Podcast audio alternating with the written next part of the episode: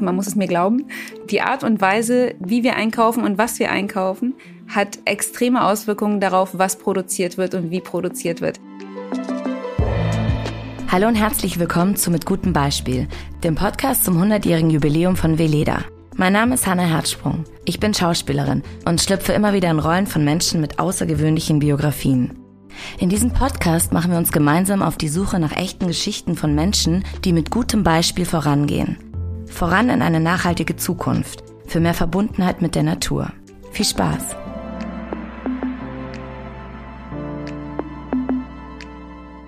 Heute treffe ich Dr. Ruta Almedom. Sie ist Biochemikerin und Head of Science bei CodeCheck, eine App, die uns dabei hilft, im Laden nachhaltige Konsumentscheidungen zu treffen – wie das genau funktioniert und wie Ruta nach vielen Jahren in der konventionellen Kosmetikindustrie in die Nachhaltigkeit gerutscht ist, darüber möchte ich heute mit ihr sprechen. Hallo liebe Ruta, wie schön, dass du heute mit uns sprichst. Hallo Hanna, danke schön für die Einladung. Ich freue mich total dabei zu sein. Ich möchte natürlich ganz viel über dich äh, erfahren und wollte so ein bisschen fragen, wie das so losging. Wann bist du so mit Nachhaltigkeit in Verbindung gekommen? Also zuerst einmal finde ich das auch super nett, dass ihr äh, mich eingeladen habt und da überhaupt äh, Interesse habt, mehr zu erfahren. Ja, mit ähm, Nachhaltigkeit oder einfach mal ähm, damit äh, verstehen zu wollen, wie unsere Welt funktioniert. Damit hat es wahrscheinlich bei mir angefangen. Ich habe mich also für die Biologie angefangen zu interessieren, weil ähm, mein Vater mir schon, als wir Kinder waren, immer angefangen hat, alles zu erzählen, was quasi passiert, während ich esse zum Beispiel. Wenn du nicht so und so oft kaust, dann ist in deinem Magen, passiert in deinem Magen das und das, das Essen wird nicht äh, genug ähm, verdaut und dann wird das Auswirkungen auf deinen Körper haben. Er kommt auch aus der medizinischen Richtung und deswegen war das für ihn immer so gang und gäbe, dass er alles erzählt hat. So und, und dann habe ich angefangen, äh, natürlich auch näher nachzufragen, aber äh, oder auch zu hinterfragen. Warum ist das so? Aber wenn ich jetzt nur so tue, als als ob ich, was ist mit dem, mit dem Bauch und was ist, wenn es dann da reinkommt und so weiter. Ich habe einfach immer wieder hinterfragt und äh, für mich war das also ganz natürlich irgendwie immer ein bisschen zu graben, warum ist denn das so? Vielleicht, weil, ähm, vielleicht kam das ein bisschen aus mir heraus. Ich war auch mehr ein Schwamm für diese Informationen von meinem Vater als meine Brüder zum Beispiel. Die haben sich gedacht, ja, okay, dann kau ich jetzt halt mehr. und ich habe immer gefragt, aber warum? Und ähm, ja, und da kam vielleicht mein Interesse her für die äh, Biologie, weil die Biologie meiner Meinung nach hat ähm, sehr viele Aspekte von dem, wie die Dinge funktionieren, äh, das Leben funktioniert, ähm, von Verhalten über auch Teile Psychologie oder Tiere, Pflanzen, Genetik und äh, überhaupt ähm, ab wann definieren wir Leben, wie funktioniert das alles und wie hängt es zusammen. Ähm, das hat eben die Biologie für mich zusammengebracht. Und da brauchte ich nicht so mich für eine Sache zu entscheiden, sondern konnte ein bisschen von, vom Großen ins Kleine gehen und bin deswegen wahrscheinlich auch am Ende in der Grundlagenforschung gelandet nach Abschluss meines, meines Studiums. Ja, Grundlagenforschung bedeutet dann also, ich gehe quasi ähm, in einen ganz, ganz kleinen Bereich, in den, an dem vielleicht so 15 Leute global arbeiten. Und der ist dann so ganz speziell, wie funktioniert ähm, der Zusammenhang zwischen Protein X und Protein Y in der Zelle und ähm, wie kann ich mehr Verstehen darüber, wie zum Beispiel der Mechanismus ähm, auf molekularer Ebene funktioniert, also wirklich die Grundlage von, von zellulären Prozessen. Und dann ist es eben sehr schwer, von da auf den großen Zusammenhang zu gehen. Was hat das für eine Auswirkung auf den Organismus oder auf, den, auf das Tier oder vielleicht dann auf die Gesellschaft oder aufs Verhalten? Da kann man dann von da aus immer weitergehen. Ne? Ja, ich glaube ja, die Kernzusammenhänge, da, da können sich auch, da kann man sich auch verlieren, da kann man auch einfach für immer bleiben. Aber für mich war das dann irgendwann spannend, da auch rauszutreten und zu sehen, okay, und jetzt wie, wie hat das äh, einen Einfluss auf, auf größere Zusammenhänge? Und dann bin ich eben ähm, in weitere, also in andere ähm, Industrien zum Beispiel oder in, äh, in die Pharmaindustrie oder in die angewandte Wissenschaft gegangen und habe mir das dann von da aus angeguckt. Was würdest du sagen, warum war das bei dir so, dass du nicht in dem geblieben bist? Da ist ja auch die Forschung wahrscheinlich unendlich. Ja, ist es immer unendlich. Was war der Punkt, dass du gesagt hast, nee, ich möchte da jetzt äh, noch das Größere oder? Ja, Also für mich war, äh, war es ja immer so, dass ich nicht ähm, 100 Prozent immer nur in meinem Bereich gearbeitet habe. Ich habe mich immer auch ähm, belesen oder interessiert für ähm, Umwelteinflüsse, irgendwelche ähm, Klimaproblematiken äh, dadurch, dass ich zum Beispiel Dinge beobachtet habe auf Reisen oder ähm, in meiner Gesellschaft äh, zunehmende Krankheiten, die man aus Medien und aus wissenschaftlichen ähm, Artikeln oder sowas mitbekommt. Und für mich war das viel zu eng, der Bereich, in dem ich dann irgendwann gearbeitet habe. Weil natürlich muss man so eng sein, um so tief gehen zu, äh, zu können. Da ging es quasi um Prozesse in einem Muskel. Aber das ist dann Neurologie und Muskel hat nicht mehr gereicht für mich. Ich möchte gerne mehr darüber erfahren, wenn wir von außen Einflüsse äh, aufnehmen, was für ähm, Auswirkungen haben sie auf unseren Organismus, vielleicht auch auf unser Verhalten und dann von da ausgehend woher kommen diese Einflüsse eigentlich? Sind sie menschgemacht? Sind sie umweltgemacht? Und ähm, wie können wir diese, diese Umwelteinflüsse denn ähm, selbst vielleicht abwenden oder vielleicht zum Positiven beeinflussen? Und ich glaube, weil mich das immer, immer auch interessiert hat oder irgendwann sogar mehr interessiert hat, zu sehen, aber was kann ich denn jetzt machen, um die äußeren Faktoren mit zu beeinflussen? Weil einfach der konsequente Weg, dass ich ähm, den Schritt rausmache aus dem Wissen über die Kernzusammenhänge in der Grundlagenforschung, raus in die ähm, größeren Zusammenhänge und auch in die Anwendung, die dann unser tägliches Leben beeinflusst. Ja, wenn ich jetzt zum Beispiel über meine Arbeit rede, das ist etwas, was mir sehr schnell aufgefallen ist, auch, auch während meiner Arbeit in der Konsumgüterindustrie, ist, dass äh, viel mehr Menschen aus meinem Freundeskreis, aus meinem, äh, aus meiner Familie Interesse haben, worüber ich rede oder was ich mache, weil es plötzlich Einfluss auf ihr Leben hat und es nicht mehr um Protein X und Protein Y geht, das dann irgendwie zehn Leute auf der Welt interessiert. Ja, das ist für mich natürlich auch ein anspornender oder motivierender Faktor, weil ich ja mit der Gesellschaft und auch in sozialen Zusammenhängen Einfluss haben möchte oder auch interagieren möchte mit Menschen, mit unserem Alltag, ne? sehen möchte, wie können wir denn Dinge beeinflussen, die uns alle angehen und dann vielleicht äh, unser Verhalten so beeinflussen, dass das dann ja global oder auch äh, generell positiven Einfluss auf unsere Umwelt und die Gesundheit hat. Und was war so dein erstes Erfolgserlebnis, würdest du sagen? Also ich ähm, muss sagen, dass ich ähm, am Anfang äh, ja nicht sofort in die, ähm, in die Nachhaltigkeit gegangen bin. Du hast ja am Anfang gefragt, wie ich in die Nachhaltigkeit äh, oder wie ich da motiviert äh, worden bin. Für mich ist es äh, äh, zuerst einmal wirklich ein von dem ihr Verlangen nach mehr Wissen getriebenem äh, Ansporn oder der Motivation gewesen, dass ich äh, meine, meinen Weg so gewählt habe. Also zuerst einmal die Grundlagenforschung, danach hatte ich mal einen Ausflug äh, sogar in die, in die Pharmazie äh, und in die Industrie, um dann die angewandte Forschung mal kennenzulernen. Ähm, danach habe ich ja auch zehn Jahre in der Konsumgüterwirtschaft gearbeitet und Produkte des alltäglichen Bedarfs entwickelt und äh, das hatte ja dann nichts mit, äh, wie soll ich sagen, ähm, altruistischen Beweggründen zu tun, sondern ne, ich möchte ein Shampoo und das soll das beste Shampoo sein.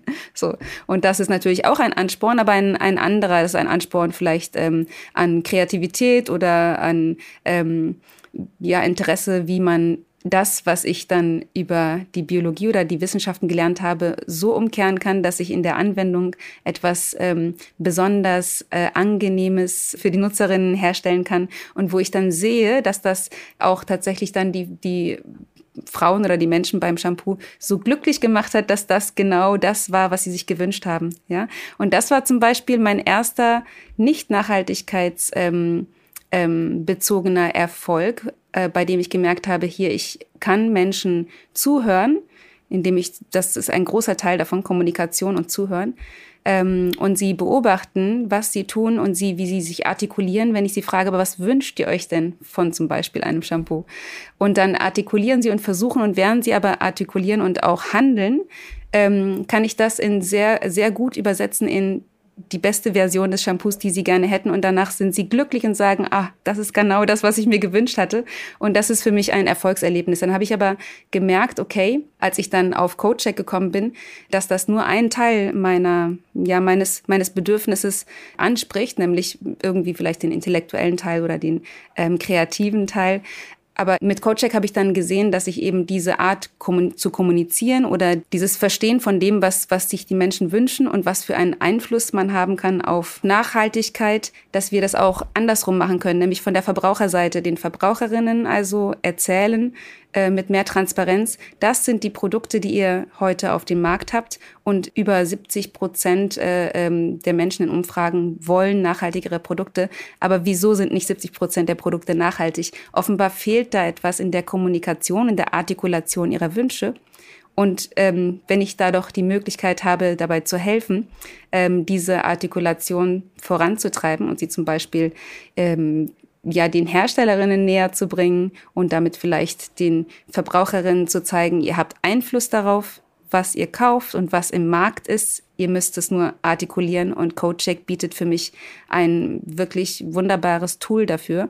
Ähm, dann kann ich dabei helfen. Und das ist der Grund, warum ich dachte, okay, ich kann eigentlich mein Wissen und meine ähm, Möglichkeiten viel besser einsetzen mit, mit direkten Erfolgserlebnissen, indem ich CodeCheck dazu nutze. Und das sind die Erfolgserlebnisse, die für mich viel nachhaltiger waren und jetzt immer noch mir sehr viel Auftrieb geben und wo ich äh, gemerkt habe, dass ich immer auf der Suche bin nach neuen Möglichkeiten, diese Kommunikation zwischen Verbraucherinnen und Herstellern besser zu, also zu verbessern und sie zu stärken, die Verbraucherinnen zu empowern, ihre Kaufkraft so zu verstehen zu verstehen, was für eine Macht ihre Kaufkraft hat und dass diese einfach mal direkt ohne Umwege die ähm, Produkte, die, die ihnen angeboten werden, beeinflusst, ja. Und ich glaube, das ist sehr vielen noch nicht klar und ähm, das ist für mich der Weg, wie ich Nachhaltigkeit quasi für User, also für Verbraucherinnen so fassbarer machen möchte oder auch wie ich sie vom Wissen ins Handeln bringen möchte. Und da habt ihr das Gefühl, ich habe gelesen, dass du gesagt hast, aber es fehlen euch immer noch tatsächlich von den Herstellern zu viele Daten? Ja, genau. Also ähm, es ist ja so, dass ähm, CodeCheck funktioniert ja quasi wie eine ganz große Produktdatenbank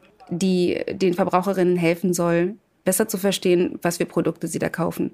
Und ähm, das ist ja wirklich eine Herausforderung, ähm, der sich viele Verbraucherinnen ähm, äh, so gegenüber sehen, weil es äh, ist nicht ersichtlich, allein von der Verpackung her oder vom, von dem, was auf dem Produkt steht, ob das nachhaltig ist oder ob das ähm, gesundheitlich äh, okay für mich ist oder keine Allergene enthält ähm, oder Mikroplastik, Paraben. Es gibt so unterschiedliche Faktoren oder ähm, Themen, die für Verbraucherinnen wichtig sind. Aber allein durch die Produktinformationen auf der Verpackung sind sie nicht ersichtlich. Sollten sie aber sein, das ist also eine Forderung, die wir auch bei CodeCheck haben. Und wir bei CodeCheck nehmen eben diese Informationen und interpretieren sie beziehungsweise erklären sie in der App für die Verbraucherinnen. Und das geht eben ganz schnell, dadurch, dass die App eben über einfaches Scannen des Strichcodes dann das Produkt in der Datenbank anzeigt und dann die Bewertung beziehungsweise die Erklärung zu all den Dingen, die da stehen. Nicht nur diese Inki, also die Inhaltsstoffe, die so kryptisch für die meisten sind, dass sie einfach nicht verstehen, was das bedeuten soll, wenn da steht Glycerylpalmitat, keine Ahnung. Und aber auch, was ist das für ein Zertifikat oder ist dieses Produkt, hat dieses Produkt Allergene oder andere Zusatzstoffe, über die ich mir äh, ähm, gewahr sein möchte. Ähm, und wir brauchen dazu aber Produktinformationen in unserer Datenbank. Ansonsten würden die User das Produkt scannen und es vielleicht nicht finden. Ne? Und diese Bereitstellung dieser Informationen ist tatsächlich eine Lücke, sage ich mal, die es für uns gilt zu überwinden, aber auch meiner Meinung nach, die vielleicht ähm, von der regulatorischen Seite oder auf politischer Ebene gehandelt werden kann. Denn wenn es zum Beispiel eine Art Verpflichtung gäbe, alle Informationen digital offenzulegen für die Herstellerinnen und diese auch digital abrufbar zu machen über eine API oder anders, dann würden wir 100% Abdeckung haben. Wir würden also jedes Produkt anzeigen können. Alle Produkte würden ähm, eine Bewertung bekommen. Die Erklärung wäre für alle ersichtlich und damit würden wir eine so sozusagen eine hundertprozentige Transparenz schaffen. Denn nur diese Transparenz ermächtigt eigentlich die Verbraucherinnen nach den Bedürfnissen, ähm, ihren Kauf nach den Bedürfnissen zu entscheiden, die sie wirklich haben und nicht nach denen, die sie, die ihnen suggeriert werden, dass sie erfüllt werden. Ne? Also das sind eben die Problematiken, die wir da sehen um unsere Arbeit noch besser machen zu können. Wie wurde CodeCheck so angenommen, würdest du sagen? Also CodeCheck gibt es ja schon sehr lange Und ähm, die erste Produktdatenbank ist tatsächlich mit Hilfe von Usern entstanden, also in einem Art Crowdsourcing. Das heißt also, die User haben äh, gesehen, oh, es gibt so etwas, das mir beim Scannen des Strichcodes die Inhaltsstoffe und die Bewertungen über die Inhaltsstoffe und das Produkt zeigt.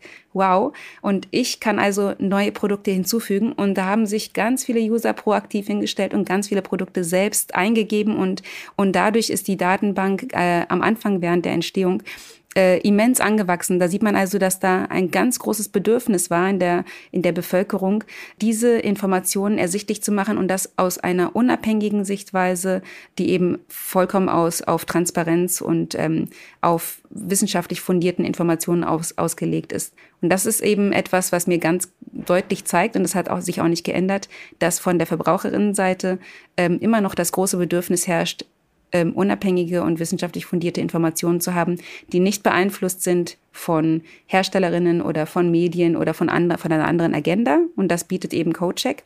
Und interessanterweise sehen wir auch mehr und mehr Herstellerinnen, die dann ähm, diese Informationen nutzen und äh, sich auch mit uns auseinandersetzen. Ich leite ja die wissenschaftliche Abteilung bei CodeCheck, bekomme also öfter mal Anfragen auch darüber, wie auf welcher Basis sich zum Beispiel die Bewertung ähm, von bestimmten Inhaltsstoffen oder von, von Palmöl ergeben hat.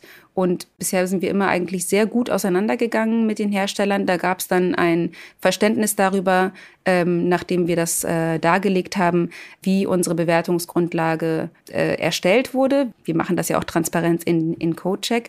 Und ähm, da konnte eigentlich immer ein Konsens äh, erzielt werden, auch darüber, ähm, dass die Herstellerinnen danach äh, kommuniziert haben, dass sie motiviert sind, zum Beispiel bestimmte Lücken in der problematischen Inhaltsstoffen auszugleichen oder dass sie interessiert waren, Hilfe bei der Reformulierung zu bekommen, um eine, ein grüneres Produkt auf den Markt bringen zu können.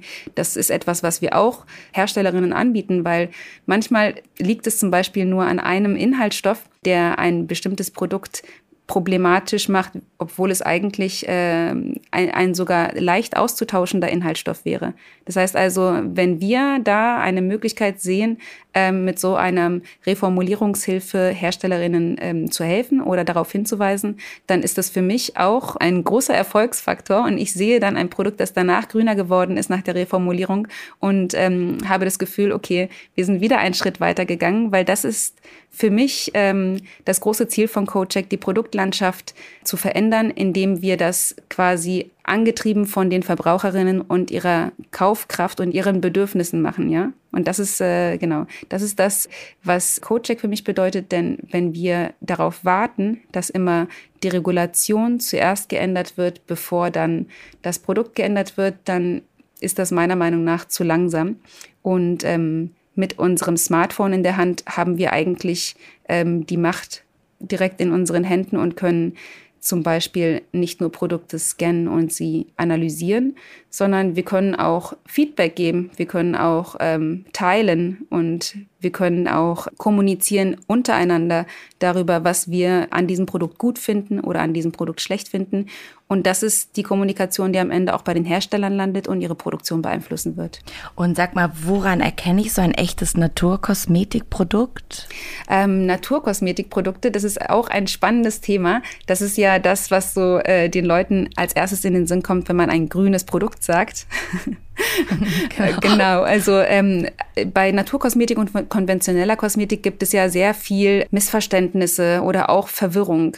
Ähm, wir haben festgestellt in Umfragen, dass die äh, Verbraucherinnen ähm, sehr, sehr, sehr viele Siegel, ähm, sich mit sehr vielen Siegeln konfrontiert sehen und gar nicht mehr wissen, aber welches Siegel steht jetzt für was und was ist denn jetzt ein gutes Siegel? Dazu kommt auch noch, dass äh, einige private Firmen oder auch sogar Rohmaterialherstellerinnen eigene Siegel hergestellt haben. Und dann sind das quasi Firmensiegel, die dann aber auch natürlich oder bio oder andere Worte benutzen. Und das trägt natürlich zur Verwirrung bei. Und dann gibt es noch ein Problem.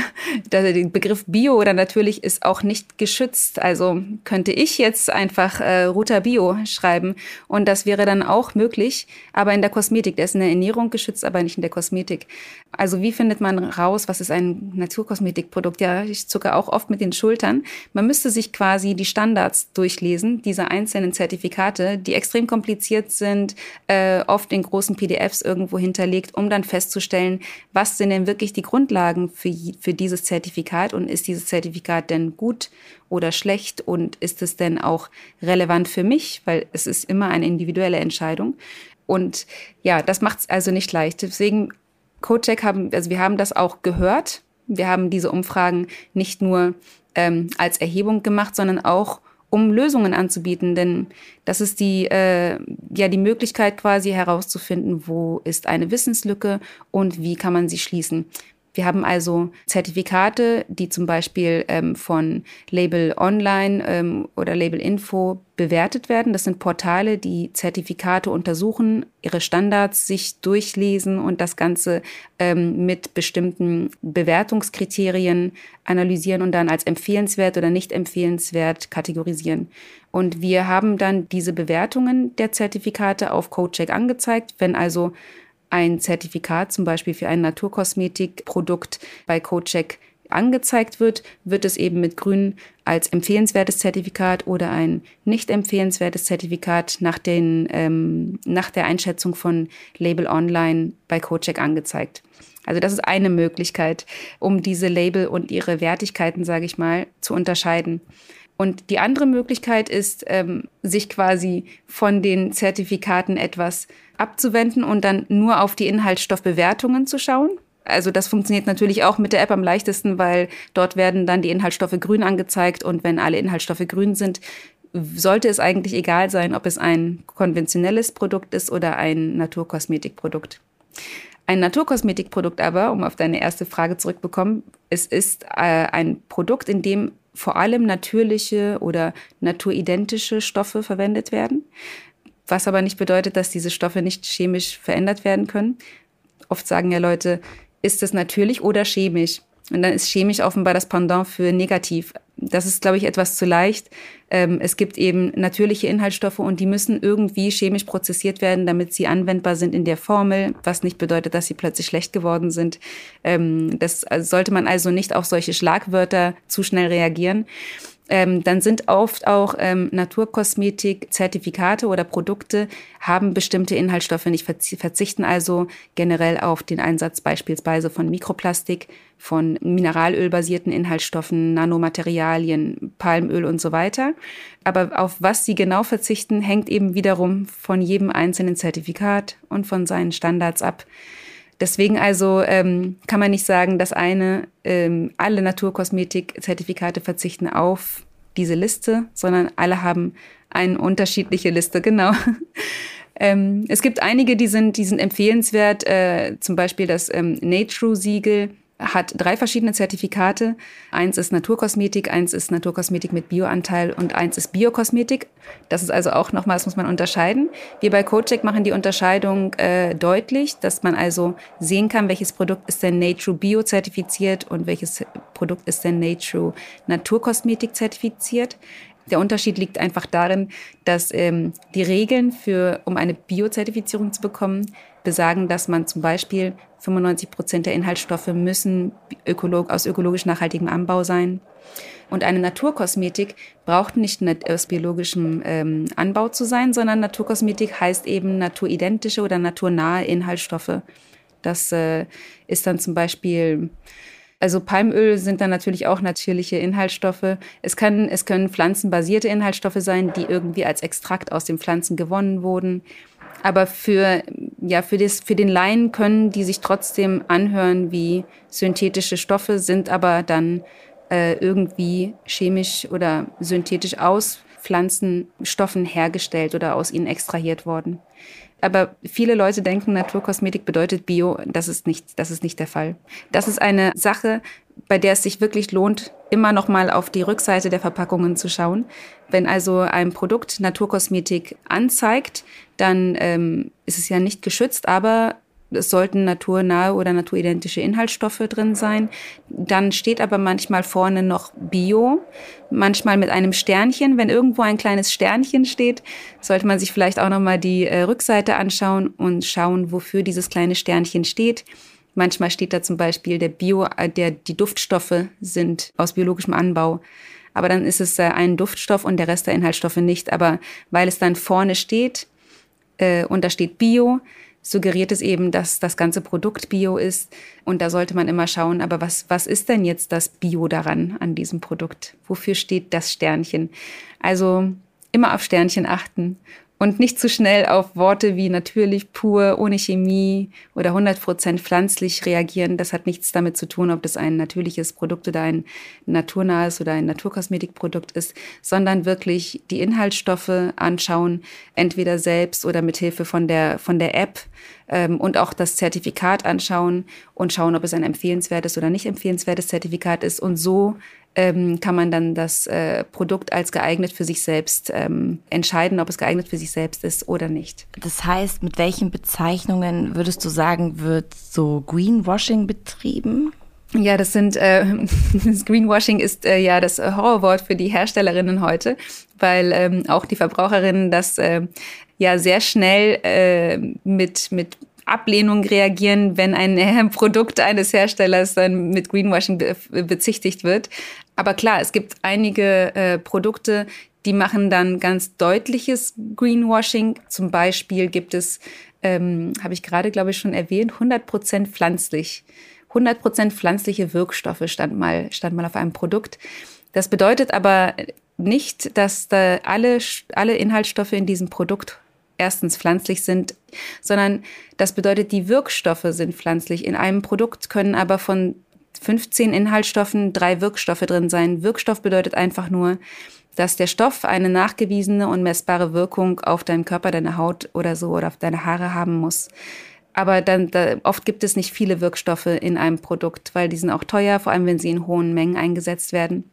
Wenn ich also drei Wirkstoffe in meinem Produkt habe und diese drei sind pflanzlich, dann sind 100 Prozent pflanzliche Wirkstoffe, dann ist das ein, ein Spruch, der darf da stehen, weil diese drei sind die 100 Prozent. Aber es suggeriert, dass die 15 Inhaltsstoffe pflanzlich sind. Und das ist natürlich nicht wahr. Und generell solche Wörter wie pur oder natürlich oder eben ohne Chemie, das sind Dinge, die brauchen so gut wie keine ähm, Unterstützung durch, durch technische Daten. Pur kann einfach sich auf die Farbe beziehen oder auf, auf den Geruch. Ohne Konservierungsstoffe ist auch mh, mm, ein, es ist nicht Greenwashing per se. Ich glaube, es ist eher eine Reaktion der Hersteller auf die Angst inzwischen, die Verbraucherinnen gegen das Wort Konservierungsmittel haben. Konservierungsstoffe, um das mal kurz da einzugehen, sind nicht schlecht. Ja, sie ähm, verhindern, dass das Produkt schimmelt und verdirbt. Das ist gut für uns, denn wenn es schimmelt oder verdirbt, kann es eben auch unsere Gesundheit beeinträchtigen. Ähm, jetzt gibt, gab es aber einige Konservierungsmittel in der Vergangenheit. Das waren eben schlechte Vertreter und die haben das Image von Konservierungsmitteln generell geschadet, glaube ich. Und ähm, jetzt gibt es aber eine generelle äh, Abwehr gegen, gegen Konservierungsmittel oder diesem, diesem Wort äh, unter den Verbraucherinnen. Deswegen haben die Hersteller reagiert, damit, dass, äh, dass sie Claims nutzen, also Produktversprechen wie ohne Konservierungsmittel. Was auch nicht immer wahr ist. Schließlich äh, gibt es Inhaltsstoffe, die zum Beispiel zwei Funktionen haben. Sie können als Parfum agieren, können aber auch äh, das Produkt konservieren. Wenn sie aber als Parfum agieren, müssen sie offiziell nur mit einer Funktion deklariert werden. Damit enthält also das Produkt das Parfum ähm, muss also nicht mehr als Konservierungsmittel angezeigt werden, darf also als Produkt ohne Konservierungsmittel ähm, vermarktet werden. Dabei ist das Parfum das Konservierungsmittel und wird auch als jenes eingesetzt. Oder es ist ein Komplexbildner und ein Konservierungsmittel, aber dann wird es als Komplexbildner im Produkt ähm, angegeben offiziell. Damit kann das Produkt als ohne Konservierungsmittel vermarktet werden. Aber ich sage das äh, nochmal mit Vorbehalt. Konservierungsmittel per se ist nicht schlecht. Es kommt immer auf das Konservierungsmittel selbst an. Und es ist auch so, dass es wahrscheinlich sehr wenige äh, Mittel gibt, die absolut ähm, unproblematisch für die Haut sind. Schließlich agieren Konservierungsmittel ja, indem sie die Membranen zum Beispiel von Bakterien oder von diesen Schimmelpilzen äh, ja durchbrechen oder sie quasi zerstören. Und unsere Haut besteht eben auch aus Lipiden. Wir haben auch eine Membran, also haben sie quasi ähm, denselben, dieselben Mechanismus, mit dem sie auch unsere Haut dann angehen würden. Deswegen gibt es auch bei den milden Konservierungsmitteln gibt es immer mal Nachweise von Hautirritationspotenzial oder Rötungen der Haut werden bei bestimmten Mengen nachgewiesen und so weiter. Ähm, aber das sind, ähm, glaube ich, un unvermeidbare Auswirkungen von manchen Konservierungsmitteln die trotzdem als mild und als äh, empfehlenswert angesehen werden können, die auch in Lebensmitteln eingesetzt werden und so weiter. Ähm, und dann gibt es natürlich noch ähm, Rosmarin, Thymian, also auch einige pflanzliche Stoffe, die auch konservierend wirken. Oder oft wird auch Alkohol eingesetzt, was aber auch für eine Gruppe von Verbraucherinnen ein absolutes No-Go ist. Ähm, aber in Naturkosmetik wird Alkohol natürlich auch gerne als Konservierungsmittel eingesetzt. Dort wird aber zum Beispiel auch mit ähm, der Zugabe von rückfettenden Wirkstoffen gegengearbeitet, ja. Da kommt es auch auf die gesamte Formulierung an. Wenn Alkohol also austrocknend wirkt und aber für die Konservierung drin ist, dann werden rückfettende ähm, andere Inhaltsstoffe hinzugefügt, die dann gegen diese Austrocknung eben auch agieren und damit ist die Balance der ganzen Formulierung wiederum empfehlenswert. Ne? Es geht also immer um das Ganze. Wie geht man mit gutem Beispiel voran und übernimmt Verantwortung für Mensch und Natur, indem man Lieferketten nachhaltig und gerecht gestaltet? Jedes Unternehmen greift auf die eine oder andere Weise auf nachwachsende Rohstoffe zurück. Deshalb ist es umso wichtiger, gegenüber der Natur Verantwortung zu übernehmen. Wer ein Naturkosmetikprodukt von Veleda kauft, kann sich darauf verlassen, dass Mensch und Natur respektiert werden. Und das entlang der gesamten Lieferkette. Veleda legt auf dem gesamten Weg größten Wert auf faire und nachhaltige Standards. Seit 2018 ist die ethische Beschaffung der Rohstoffe von der Union for Ethical Biotrade zertifiziert. Das Label Something with Respect garantiert es beim Anbau der Pflanzen, der Ernte sowie der weiteren Verarbeitung die Biodiversität erhalten und nachhaltig genutzt wird. Außerdem verpflichtet sich Veleda alle Lieferkettenbeteiligten gerecht zu behandeln und fair zu bezahlen. So können Menschen, Tiere und Pflanzen gemeinsam in Würde leben. Was achtest du? Auf was achte ich? Will jetzt nur noch dich anrufen und fragen. Ruta, Hilfe. Also auf was achte ich? Also ich habe das Glück, jetzt nicht besondere Hautprobleme zu haben oder irgendwelche äh, Allergien. Deswegen muss ich zum Beispiel nicht auf allergene Duftstoffe achten, das zum Beispiel für sehr viele äh, Menschen wichtig ist auch in Naturkosmetik sehr wichtig ist, weil Naturkosmetik nutzt oft äh, ätherische Öle, das sind Ganzpflanzenextrakte teilweise und die sind äh, auch für manche Menschen eben äh, Allergene. Und im Gegensatz dazu benutzen oft ähm, konventionelle Produkte ähm, einen Stoff aus diesem Extrakt und dann damit wirken sie quasi weniger Allergen. Also wenn Allergie das Problem ist, ist auch ähm, Naturkosmetik oder konventionelle Kosmetik kein eindeutiges Pro und Contra oder gut, gut und schlecht. Da muss man eben schauen, welcher Stoff ist der, auf den ich reagiere und auf den verzichte ich.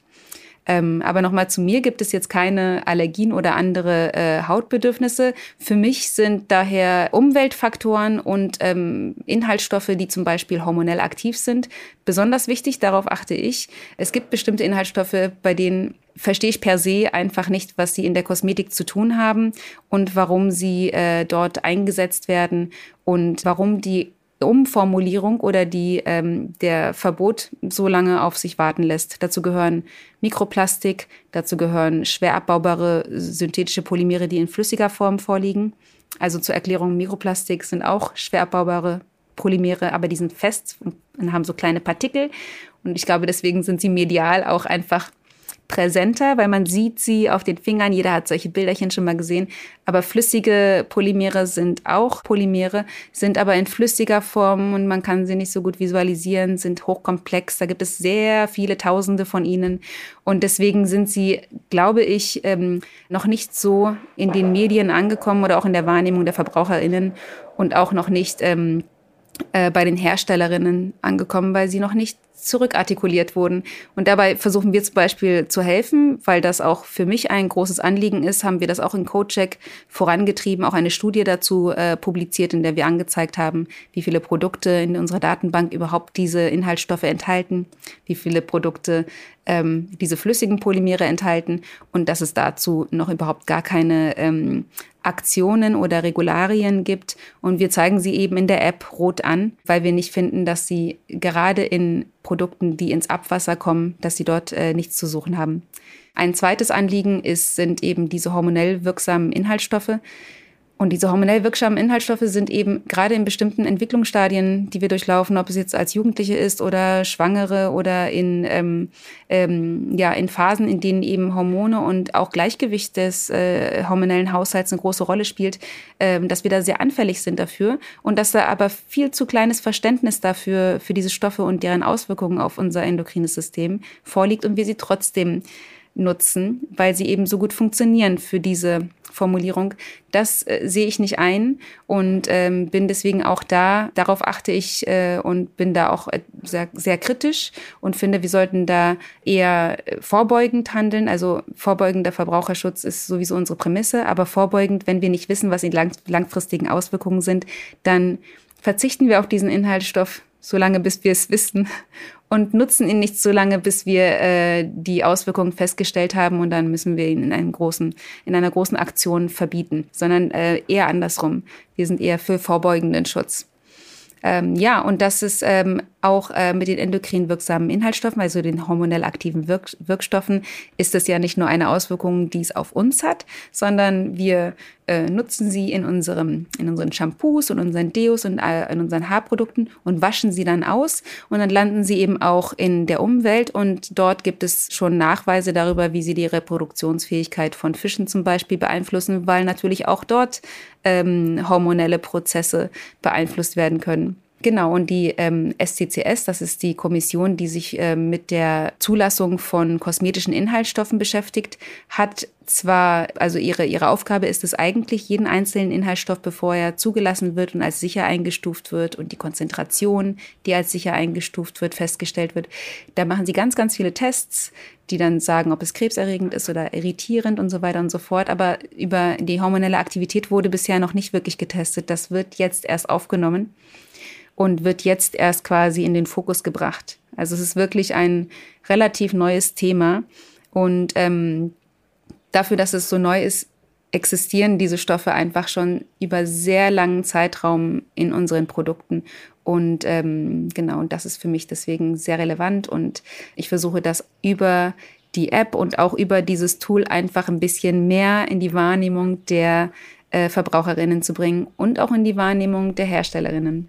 Was würdest du denn den Hörer und Hörerinnen so als Tipp mitgeben, um nachhaltiger zu leben? Also worauf würdest du sagen, muss man einfach konkret mal bei Einkäufen, ob in der Kosmetik oder Lebensmittel, verstärkt achten. Ja, das kann ich, das kann ich gut verstehen. Die Überforderung ist da, ne? Wie kann man solche großen Worte wie Klimawandel oder Ozeanverschmutzung mit eigenem Handeln in Verbindung bringen? Das ist äh, für viele sehr schwer und hört es auch schon auf, weil, weil äh, jede überfordert ist davon.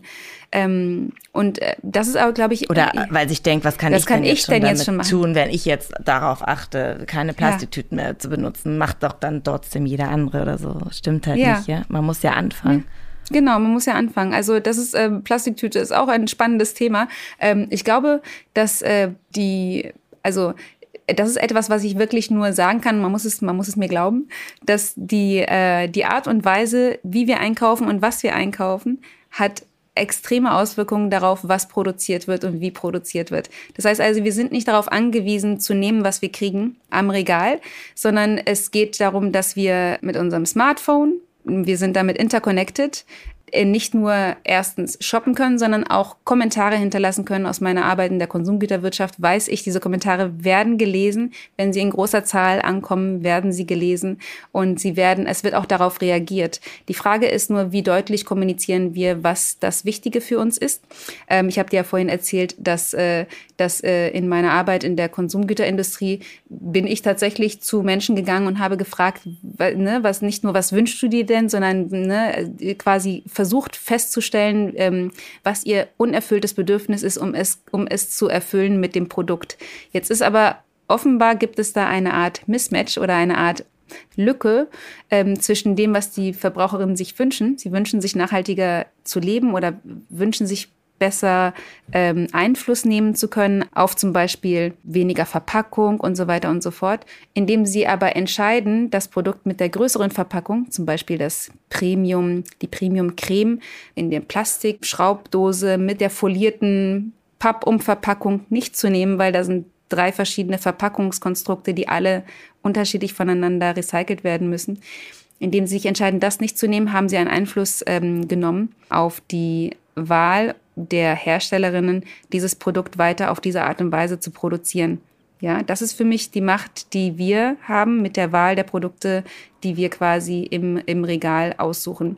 Ich würde immer Produkte mit weniger Verpackung auswählen und ich würde dann kommunizieren an die Hersteller, dass äh, das Produkt zu viel Verpackung enthält, weil Verpackung ist vor allem Marketing. Es geht darum, ähm, mich als Verbraucherin zu pleasen und mir zu zeigen, ähm, ist das Produkt wirklich so toll, das ist genau das, was du dir wünschst und so. Also wenn es nicht Werbung wäre, bräuchte es die Verpackung wahrscheinlich nicht. Äh, das heißt also, ich als Verbraucherin muss zurückmelden, du brauchst die Werbung bei mir nicht, ich mag das Produkt, aber nicht die Verpackung. Und ähm, wenn das ankommt bei den Herstellerinnen, dann habe ich einen Impact gemacht und dann werden sich die, ähm, die Produktionen ändern, weil dann werden sie Werbung damit machen, dass die Verpackung weniger geworden ist, weil sie wissen, das ist das, was meine Kaufentscheidung beeinflusst hat. Jetzt ist bei den vielen Verbraucherinnen, wie bekomme ich die Informationen denn zu diesen Herstellerinnen? Da muss ich wieder sagen, deswegen bin ich auch ein Fan von unserer App, weil hier geht es darum, dass es, dass durch die äh, CodeCheck-App die Kommunikation nicht nur von uns an die Verbraucherinnen passiert. Wir vermitteln Wissen und Transparenz. Das ist wirklich da drin, weil die Verpackung wird es dir nicht sagen. Es ist einfach sehr schwer, das zu verstehen. Und dann kann die App dir sogar die Möglichkeit geben, zu kommentieren und äh, die Hersteller quasi damit aufmerksam zu machen, das hat mir daran nicht gefallen. Ja, und die Hersteller, das wissen wir, lesen auch in der App, was ist, was steht in den Kommentaren, was sagen die User, wie werden meine Produkte bewertet und was hat das für eine Auswirkung auf, auf, ähm, ja, auf die Akzeptanz quasi meiner Verbraucherinnen. Und damit ändern sie ihre Produkte, denn wir bekommen die Resonanz auch von den Herstellerinnen. Aber was kann ich denn machen, um das zu verbessern? Ja. Und damit, glaube ich, haben wir, haben wir einen ganz kleinen Zirkel geschaffen, der sagt, okay, ich sage dir, was drin ist, du kannst entscheiden, ob dir das wichtig ist. Wenn es dir nicht gefällt, sag es den Herstellern. Die Hersteller hören das und mm, also ändern entweder mit unserer Hilfe oder auch ohne die äh, Produkte, die sie dann auf den Markt bringen. Und bewerben sie mit den Dingen, Nachhaltigkeit zum Beispiel, die dir wichtig sind. Oder ökologischer Fußabdruck ist reduziert.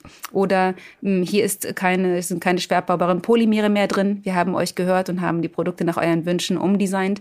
Das ist etwas, was auf jeden Fall ähm, dazu führen würde, dass die Verbraucherinnen und die Hersteller erstens so, man nennt das so Consumer Trust, ne, dass äh, ein bisschen Vertrauen erzeugt wird und dass die, dass die Verbraucherinnen sich auch dann wieder diesem Produkt zuwenden. Das wird an den Umsätzen gemessen und damit hat man schon den Impact gemacht. Es ist wirklich, es klingt so einfach, es ist aber so. Unsere Kaufkraft, also wenn wir weggehen von Comfort-Konsum, nenne ich das mal, einfach das nehmen, was mir sofort ins Auge springt, weil das Market, die Marketingstrategie wurde auf mich äh, designt. Das ist genau das, was ich möchte und nicht den äh, nächsten Schritt machen, um zu schauen, aber ist es denn auch nachhaltig, erfüllt es denn auch meine anderen Bedürfnisse?